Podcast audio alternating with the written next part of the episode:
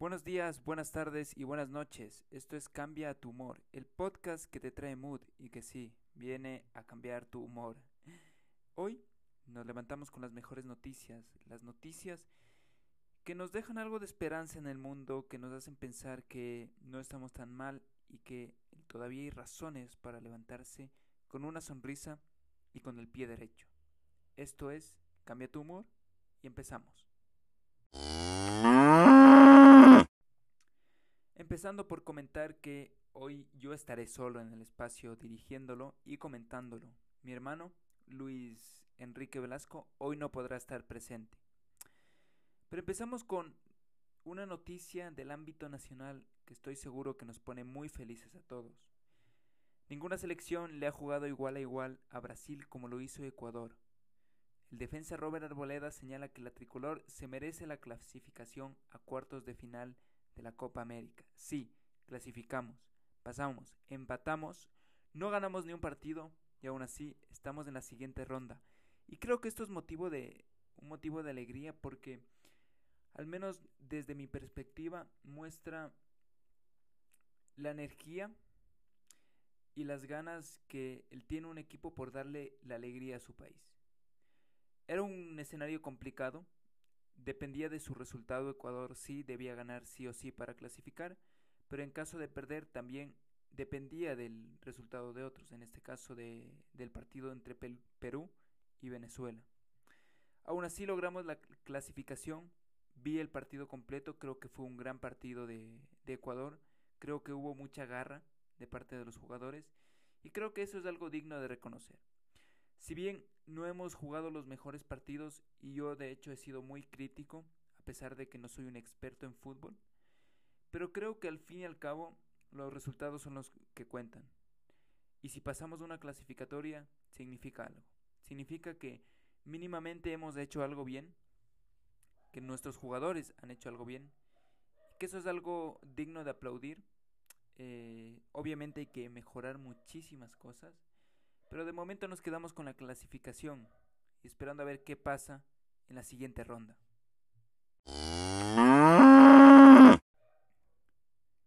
Seguimos con la segunda noticia. Y disculpen, no sé si les escuchan a mis perros, no sé por qué están ladrando, pero seguramente se está escuchando. La siguiente noticia nos la trae el diario ABC de España. Y esta noticia es algo que genera mucha esperanza en el campo de la medicina y de las enfermedades catastróficas. El test de sangre que detecta 50 tipos de cáncer está listo para su uso en el mundo real. La prueba detecta con precisión el cáncer, en ocasiones antes de que aparecieran los síntomas y con una tasa de falsos positivos muy baja.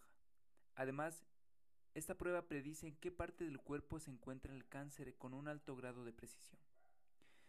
Sin duda, y aquí, de hecho, en este espacio hemos venido comentando ya algunas noticias en relación al campo de la medicina, al campo de, las pruebas de diagnóstico, de los tratamientos, de algunos modelos de prevención también.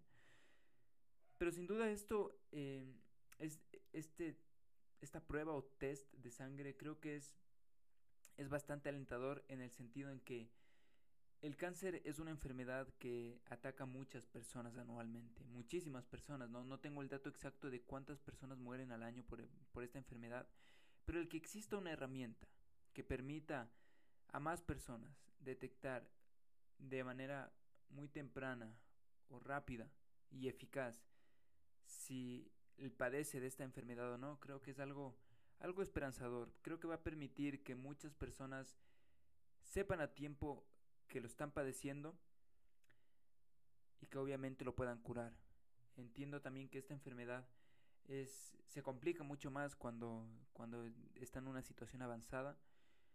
Entonces eh, yo leí esto y me alegré. Me alegré, espero, espero de corazón que todos los que nos, nos escuchan jamás tengan que oír este diagnóstico. Nadie cercano, de hecho ojalá, ojalá nadie cercano nadie cercano, eh, él tenga que escuchar este diagnóstico, pero muy feliz por esa noticia. Que siga avanzando la ciencia. Un abrazo y un aplauso gigante para nuestros héroes, los científicos. Seguimos. Y para concluir, vamos con un, una investigación, un estudio que nos suelta la sección de educación del país y nos habla sobre la esperanza de vida. Una persona universitaria vive entre 3 y 5 años más que otra con educación primaria. La diferencia entre varones es de 2 años mayor que en el caso de las mujeres, según un estudio de la Universidad Autónoma de Barcelona que cruza datos de toda la región española. Esto sin duda es, es, una noticia, es una gran noticia para las personas que están estudiando la universidad. Bueno, más que una, una gran noticia, este estudio y los datos que arrojan son algo por lo que a lo mejor hay que tener esperanza, ¿no? Siempre es lindo escuchar que a lo mejor estás en un grupo que va a tener mayor esperanza de vida. Pero aquí entra también un debate interesante. Hay muchas personas que no pueden asistir a la universidad por distintos motivos, como son motivos económicos, motivos sociales, motivos biológicos, biológicos quizás, enfermedades que, que se padecen. Es por eso que desde aquí exhortamos, al menos a nuestro país, eh, siempre la evolución y el desarrollo de las universidades, que se apoye desde el sector público el incremento al gasto público en universidades, en educación, y no solo en universidades, ojo, también en colegios, en escuelas, porque sin duda creo que este estudio reafirma lo que ya se cree en, en la sociedad, que la educación es la mejor herramienta para tener salud, para tener una buena economía y sobre todo para ser feliz, que al fin y al cabo y como venimos rezando en este en este podcast es es lo importante, ¿no? Vivir con buen humor, vivir con felicidad.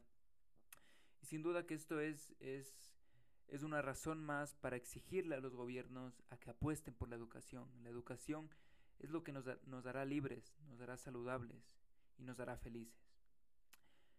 Les dejo con este estudio, les estaré dejando también algunos links para que puedan revisar este tipo de noticias. Y de mi parte, nada más que eso. Aquí acaba un podcast más de Bandera Blanca, de Cambia tu humor, contándote las mejores noticias, las noticias que te ponen de buen humor. Mi nombre es Sebastián y antes de terminar me gustaría recordarte que estamos sacando nuevos modelos en nuestra página de Instagram, Mood. Recuerda, no solo contamos historias, no solo contamos buenas noticias, sino que bordamos camisetas.